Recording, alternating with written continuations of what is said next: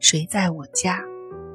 海灵格家庭系统排列第八章第一节梦。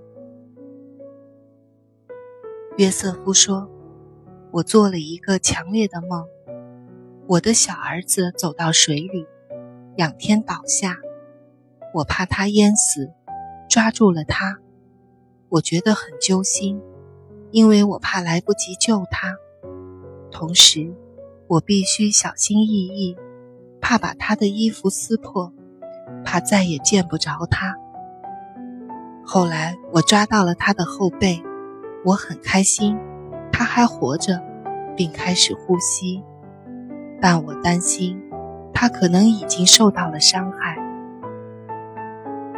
海灵格说：“那是一个派生梦。”他戏剧性的叙述了问题。而没有提供一个解决办法。解决办法是在他落入水之前，你满怀深情地把他抱在怀里，同意吗，约瑟夫？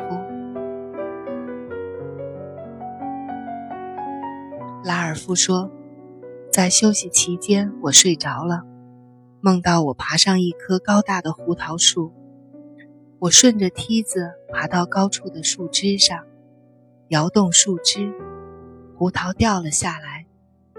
在叙述梦的时候，拉尔夫带着肤浅的、夸夸其谈的神情。海灵格说：“这个梦帮不了你。”拉尔夫说：“然后。”海灵格打断他说：“这个梦帮不了你，你不尊敬他。”拉尔夫说：“没帮助吗？梦醒以后。”我真想敲碎胡桃。海灵格说：“是的，你醒后，你想敲碎胡桃。画面是粗暴的，要强制事情发生。我不会这样工作，我很少用锤子工作。”拉尔夫说：“我真的想处理它。”海灵格说：“在你讲述的梦里没有能量。”如果我停留在这个梦的画面上，你会颤抖，不会有收获。解决办法必须来自外部。